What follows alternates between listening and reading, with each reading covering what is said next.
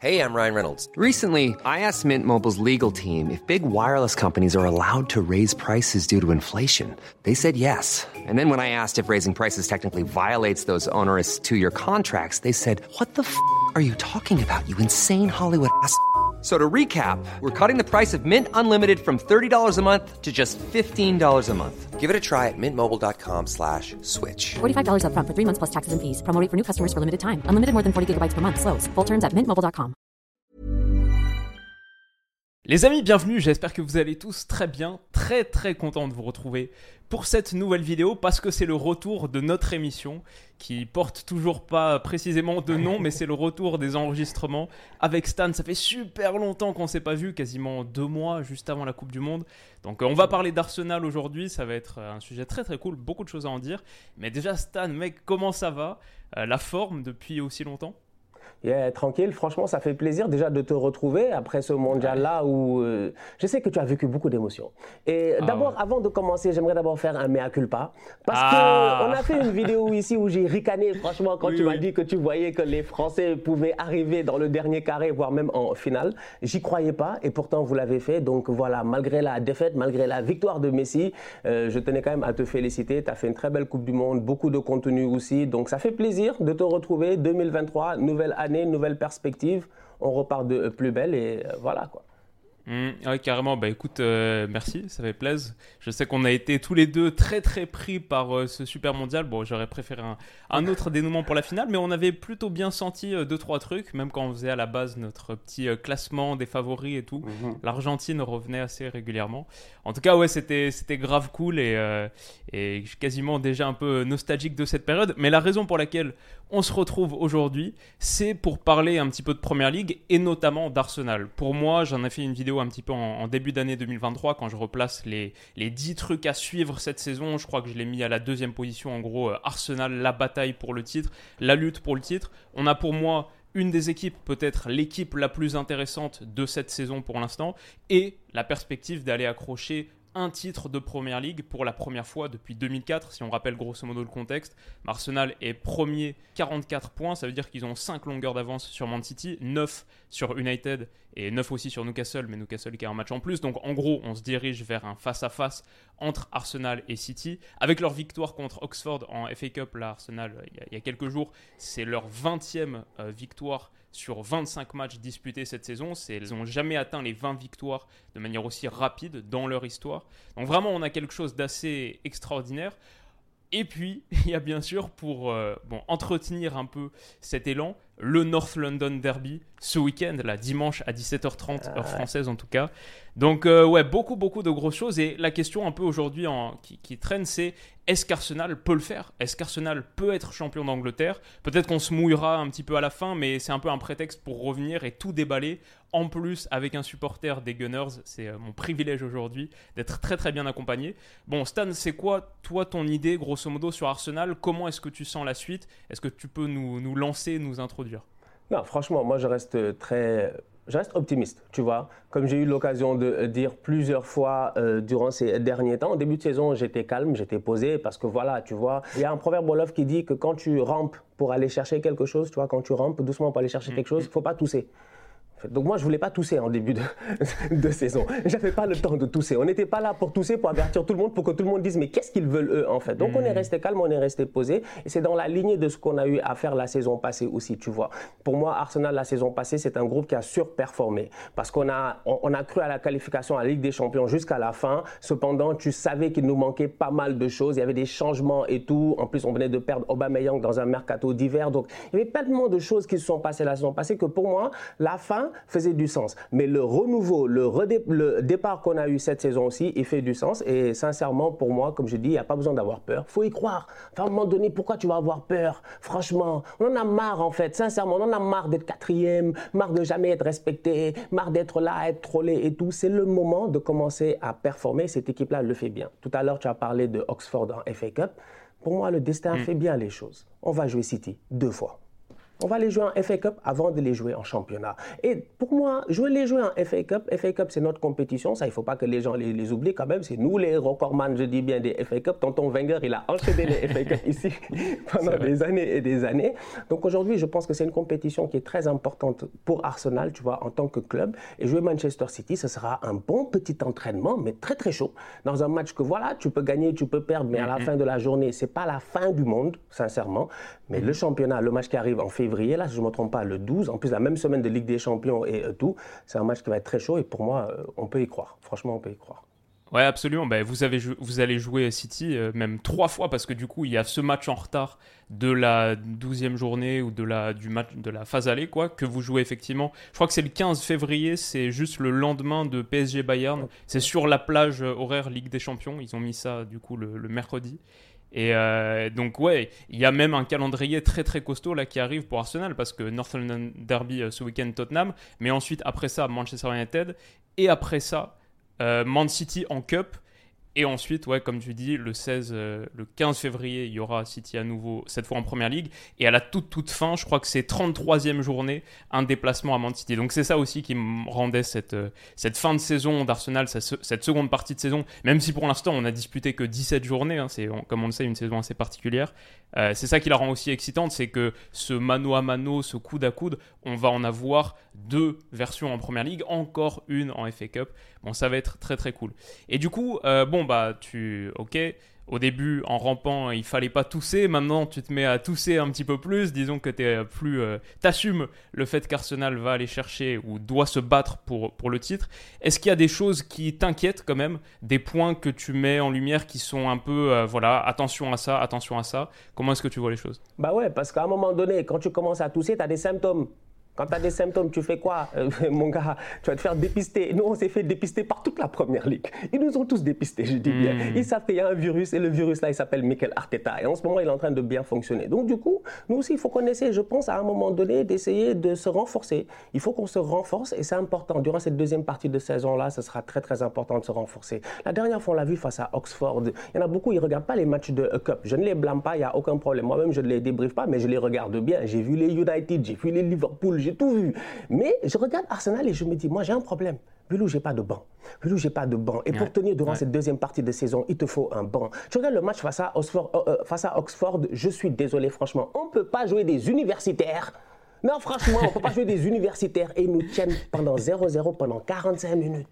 Parce que Sambi Lokonga est incapable, je dis bien, de tenir le rôle de Thomas Partey. Ce n'est pas le même type de joueur, il n'y a pas de problème. Mais pour un boy qui, dans le Amazon documentary de Arsenal, la All or Nothing, il disait de sa propre bouche sur la table avec Eddie Nketiah dans une scène, il dit « je veux du temps de jeu ». Il dit j'en ai marre, ça me fait chier d'être sur le mm, banc. Mm, mm. Alors boy, on te donne du temps de jeu, on s'attend à ce que tu performes. Le boy aujourd'hui, sincèrement, je suis désolé, il est under the level. À côté, tu regardes cette équipe d'Arsenal là et tu te dis offensivement parlant, c'est bien. Eddie Nketiah en ce moment, il est en train de se gérer et tout. Mais on a besoin de beaucoup plus de profondeur parce qu'on a perdu Emile Smith-Rowe. Parce que Emile Smith-Rowe, je ne sais pas quand est-ce qu'il va revenir au top. C'est un boy qui quand même, il y en a peut-être qui ont oublié, mais l'année passée, il te marque des buts importants, derby, tout ça. C'est un bandit, Smith Rowe. Il est très, bah, très C'est un des deux qui est dans la chanson euh, des euh, supporters d'Arsenal, Saka et Emile Smith Rowe. Donc c'est un gars, on lui a pas donné le numéro 10 pour rien du tout. Sincèrement, c'est un très bon joueur de football. Mais il a eu une blessure, mais je sens qu'il va revenir très très vite. Mais le temps que ça va prendre, on a besoin de profondeur. Et aujourd'hui, moi je trouve qu'Arsenal n'a pas de profondeur et surtout au milieu de terrain. Il y a deux joueurs qui sont très importants. Pour moi, c'est les deux joueurs les plus importants de cette équipe-là. C'est Partey et Granit Xhaka. En fait, ces deux-là, dès qu'ils sortent de mon 11, moi je panique. Et c'est bizarre, parce que Chaka, il n'y a pas longtemps, c'était un tocard. Et Thomas Partey, ça fait 4 ans, il est là. On a payé sa clause libératoire 50 millions à l'Atlético, la dernière journée du mercato. Je ne vais jamais oublier pour qu'il commence à performer avant-hier. Donc aujourd'hui, je me dis, ces deux-là, dès qu'ils sortent, je panique. Mais Bilou, j'ai pas de remplaçant. À côté, Manchester City, tous mes concurrents, Attention, United, moi je l'ai dit la dernière fois, il y en a qui se moquaient de moi. J'ai dit, vous rigolez, mais moi je rigole pas. United, il joue le titre. C'est que Tenag ne le dit pas. Voilà un autre qui est en train de ramper et qui tousse pas. Ouais, écoute, 9 points de retard, on sait jamais. Ils ont encore. Ah, bon, eh. ils ont battu Arsenal, c'est la seule défaite d'Arsenal en première ligue cette saison au match aller. Et là, ils les rejouent dans une semaine, donc, donc on verra. Mais en tout cas, totalement d'accord avec toi sur le milieu de terrain. Je regardais un petit peu. Thomas Partey, pour l'instant, il a joué 79% des minutes d'Arsenal en première ligue. Martin Odegaard, 88%.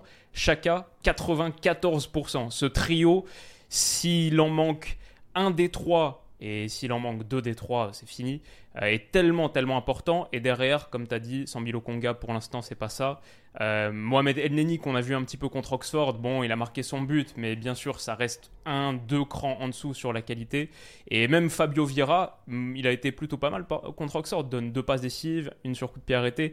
Mais bon, il c'est pas encore euh, le niveau de Martin Odegaard, qui d'ailleurs, je crois, va être élu là joueur du mois. J'ai vu l'info passer il y a quelques heures. Ouais, et qui lui fait une saison de, malade mental. Donc c'est vrai que sur ce milieu de terrain, euh, l'idée elle est assez claire, c'est que ça repose sur le fait que personne se blesse. Si Arsenal veut durer, durer, durer dans la course au titre, il faut que personne se blesse. Est-ce que du coup, par rapport à ça, ce qui est quand même une situation euh, très périlleuse, euh, comment est-ce que tu vois les choses? Si demain, par exemple, on avait Chaka ou Partey qui était out, est-ce que tu penses que c'est quelque chose qu'il faut anticiper là, dès maintenant, sur le mercato hivernal, faire une recrue? Ou peut-être est-ce que tu verrais un autre remplacement qui pourrait entrer? Donc, euh, je sais pas, par exemple, un remplacement de Zinchenko et ensuite tu mets Tierney à gauche ou, ou Tomiyasu à gauche et tu fais Zinchenko jouer euh, milieu central. Et ce serait quoi pour toi la solution?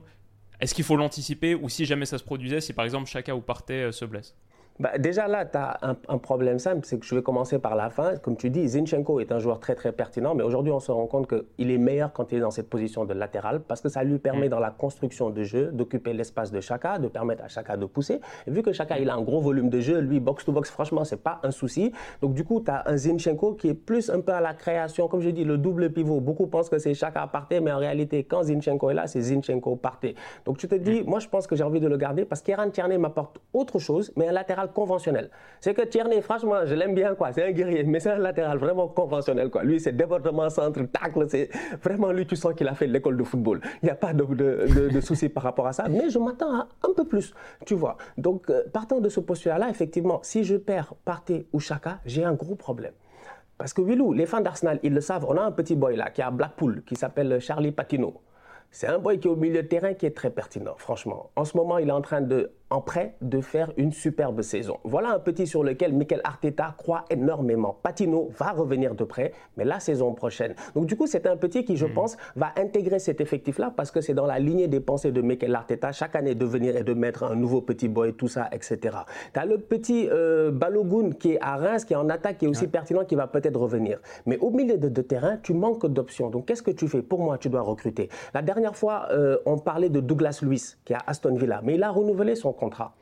C'est dommage, parce que je pense que même jusqu'à la dernière journée de mercato, même, on aurait pu faire ce coup-là. Ils étaient assez intéressés. Je pense qu'il y a une filière brésilienne là-bas avec Edu et tout. Donc on se disait, voilà un joueur qui pouvait apporter quelque chose au milieu de terrain, mais il a renouvelé son contrat. Aujourd'hui, moi, je pense que réellement, et c'est ça que j'ai eu à dire en début de saison, je me rappelle, je pense que j'ai dit dans un j'ai eu l'occasion de dire dans, dans, une vidéo aussi, je l'avais dit, le point faible d'Arsenal, c'est bien ce milieu de terrain-là. Dès que tu perds un de ces deux-là, tu as un sérieux problème parce que c'est deux joueurs qui sont très complémentaires. Maintenant, le problème, c'est de savoir tu veux dépenser, mais est-ce que tu es prêt à dépenser beaucoup là, maintenant, en janvier? Tu vas déjà dépenser beaucoup mm. sur le boy ukrainien là. Il nous fatigue le président du Shakhtar.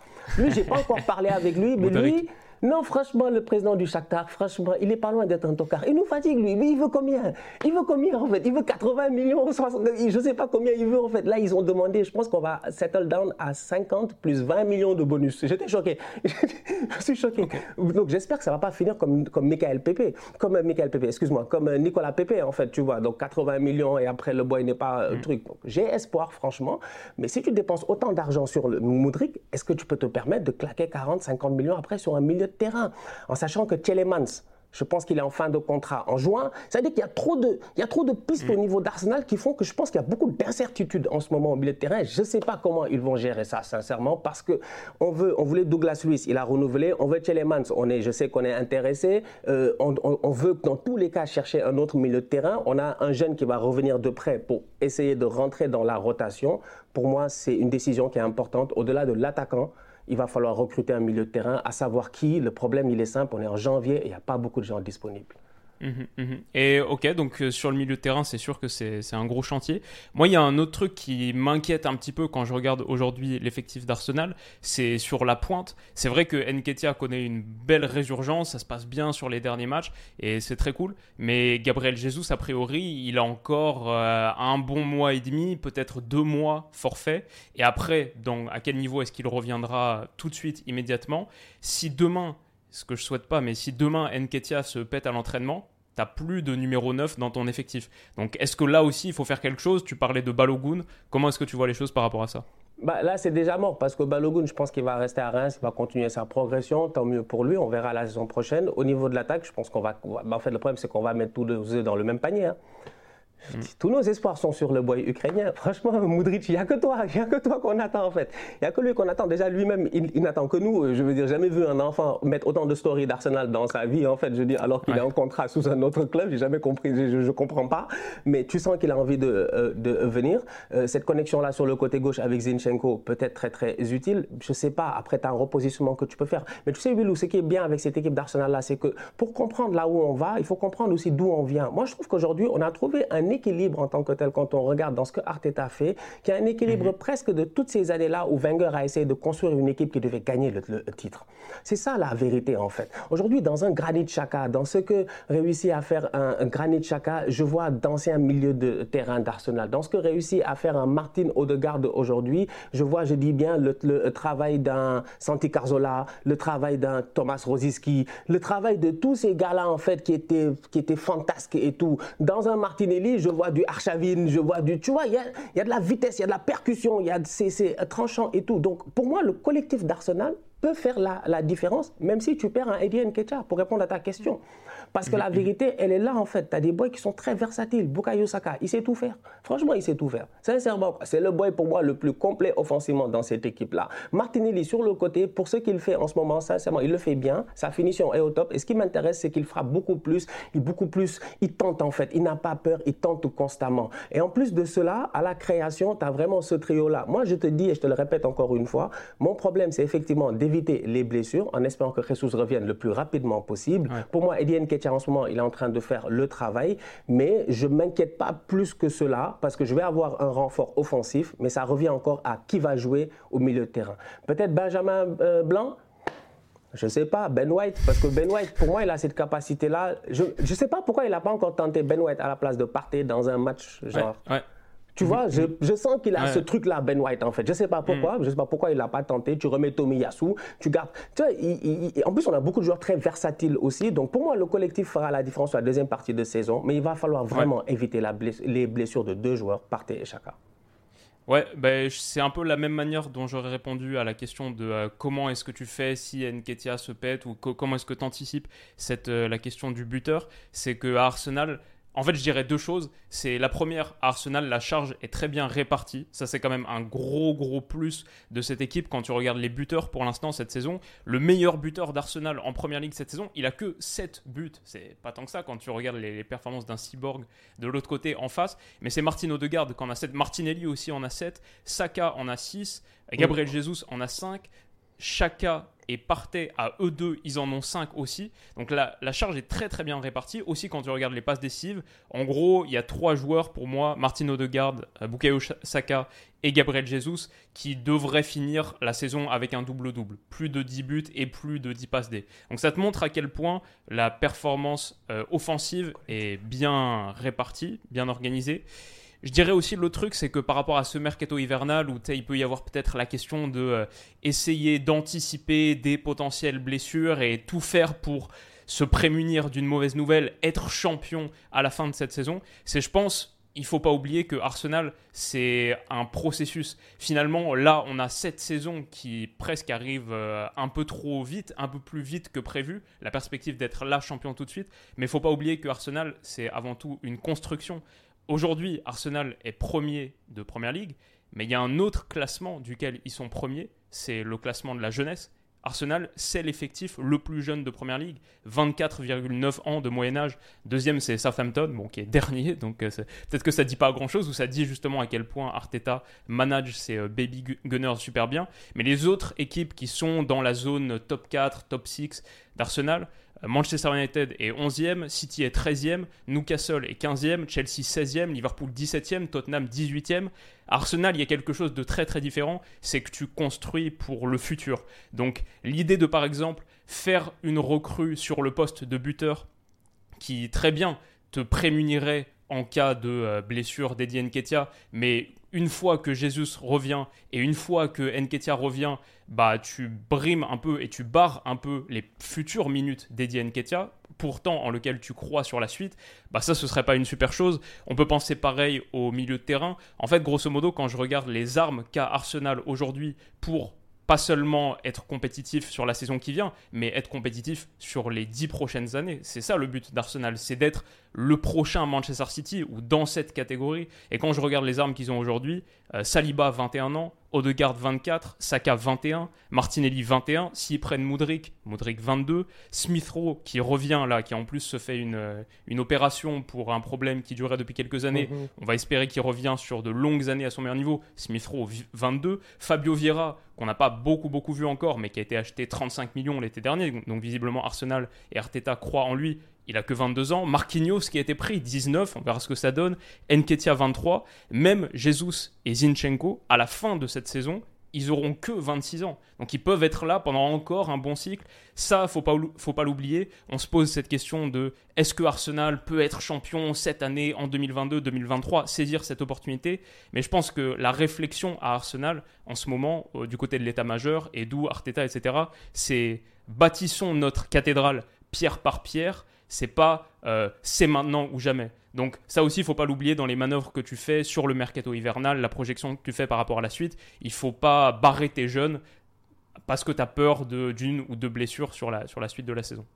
C'est ça qui fait aussi que moi je trouve que la direction, elle prend des bonnes décisions en fait, et ça se voit parce que franchement, j'ai eu l'occasion de les critiquer durant ces dernières années. Si tu regardes de où on vient en fait, moi je regarde, je me dis, il n'y a pas si longtemps que ça, on avait charnière centrale quand même, Mustafi Koscielny. C'était difficile, ouais. franchement, c'était difficile. C'était vraiment difficile. Des Nacho Montréal, des gars que moi j'aimais bien, ils étaient gentils, ils étaient très sympas et tout, mais après, ça te fait pas gagner des titres, quoi, tu vois. C'était mmh. assez dur dans, fait, de, dans cette équipe-là. Et aujourd'hui, ça a changé. Le recrutement, il est pertinent. Et comme tu dis, on a une, un effectif très jeune et des boys qui sont tous internationaux. En fait, c'est ça aussi. C'est tous des internationaux. Mmh. C'est que Ben White, il n'a pas eu trop de chance, je pense, en Angleterre avec Southgate qui croit trop, en fait, bon, Maguire, c'est son gars, tout ça. Donc, il n'y a pas beaucoup de changements qui vont être faits là-bas. Donc, même les Tomori, tout ça, on ne les, a pas, on les a pas appelés. Donc, c'est pour ça peut-être que pour lui, c'est un peu plus compliqué. Mais Saliba, je pense qu'il va s'inscrire dans la lignée du, de, de, dans euh, l'équipe de France. Mm. Euh, comment il s'appelle? Euh, Gabriel, j'ai espoir qu'un jour, il va réussir à rentrer dans cette équipe-là. Parce qu'il y en a peut-être qui vont partir dans les prochaines années. Les Marquinhos, Thiago Silva, tout ça, je ne sais pas encore. Mais bon, tu regardes ça, tu te dis, tu as, as, un effectif qui est très intéressant. Ton attaque, elle est jeune, les points sont pertinents. Donc, oui, ça se joue sur le long terme. Et c'est pour cela que je disais que pour nous, il faut juste assumer le, le statut. Et je pense qu'à Arsenal, tout le monde assume le statut et tu apprécies même ce statut-là parce que tu n'es pas surpris. Aujourd'hui, ça aurait été extraordinaire, ça aurait été différent. Peut-être que ça a été différent au niveau de Leicester quand ils, sont, ils étaient à la même période, au même moment, en train de mener ouais. le championnat en se disant mais qu'est-ce ouais. qui se passe en fait? Mais nous, il n'y a pas de qu'est-ce qui se passe. Nous, on est là où ouais. on devait être depuis très longtemps. C'est juste qu'on a beaucoup galéré, ça a été difficile, on n'avait pas l'effectif qu'il fallait, on n'avait pas les joueurs motivés qu'il fallait. Mais un effectif jeune, qui connaît l'histoire d'Arsenal, franchement, qui connaît que cette équipe-là, franchement, elle a eu l'occasion de dominer pendant plusieurs années, il n'y a même pas euh, moins de 20 ans je pense qu'il y a quelque chose qui se transcende en eux et ça se voit sur le euh, terrain.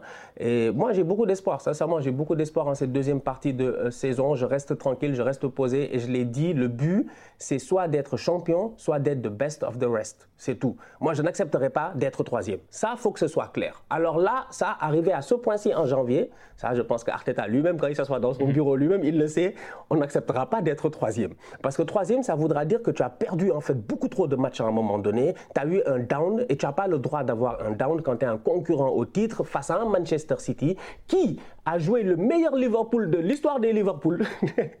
et le Liverpool là n'a gagné qu'un seul titre face à ce City-là. Liverpool a tout fait. Ils auraient pu en avoir deux. Ils en ont eu un. Ils auraient même peut-être pu en avoir trois. Pour dire à quel point City, ils étaient forts. Donc, on n'a pas le droit à, à l'erreur. Donc, pour moi, c'est possible. Objectif, première ou deuxième place. Et les prochains matchs risquent d'être importants. Il faut taper Tottenham, il faut taper United et il faut taper City. Écoute, c'est ce qu'on te souhaite et euh, je suis un peu euh, envieux de ton supporterisme. Ça doit être assez cool d'être euh, supporter d'Arsenal en ce moment parce qu'il y a cette saison dingue et puis tout le reste, la projection. Vous bâtissez une belle équipe et votre coach aussi. On a parlé de la jeunesse de ces baby gunners. Mais Arteta, c'est 40 ans, il pourrait presque être joueur hein, dans certains clubs. Ça aussi, c'est assez dingue. Bah écoute, je pense qu'on a fait grosso modo le tour. Est-ce que tu as un dernier truc à ajouter ou c'est bon pour toi? Non, juste dire à tous les supporters à travers le monde de jamais perdre espoir en euh, envers leur équipe. Quoi, tu vois. Nous, on a galéré. La dernière fois, j'ai regardé des vidéos, j'avais même oublié qu'Arsenal, on avait vu un neuf qui s'appelait Eduardo. Je tu te rappelles 2010, 2009. Mais un tocard On a souffert. Franchement, on a souffert. Donc, ça fait plaisir de voir l'équipe bien jouer. Donc, euh, voilà, il faut juste garder la foi. Et si l'administration d'habitude se gère bien, il se peut que la roue tourne ou la roue tourne tourne et que les choses se passent bien. Écoute, c'est euh, de, belles paroles pour conclure. Et en souhaitant un superbe, superbe North London Derby qui va être euh, assez, assez dingue dimanche. Trop hâte de ça. Et bon, bah, c'était cool pour un petit, euh, petit épisode de reprise. Maintenant, on va en tourner un second sur ta chaîne. Faire le, On a fait là le, focus un peu sur Arsenal. Ah, maintenant, on va faire le, récap un peu de où en est la première ligue, de ton côté sur ta chaîne, parler du Big Six, des surprises, Newcastle, etc. Donc, euh, les amis, si vous regardez cette vidéo, cet épisode, je vous invite à vous rendre désormais sur la chaîne de Stan pour la, seconde partie, à vous abonner à la sienne pour pas rater tous les épisodes de notre émission qui arrive là, 2023, ça reprend et on est reparti pour euh, bah une cinquantaine d'enregistrements, une centaine d'épisodes euh, sur sur les deux chaînes. Et donc voilà les amis, on s'arrête là pour aujourd'hui. Merci à vous pour votre soutien. N'hésitez pas à mettre un petit pouce bleu si ça vous a plu. Rendez-vous sur la chaîne de Stan pour la suivante. Et on se dit à très vite. Bisous.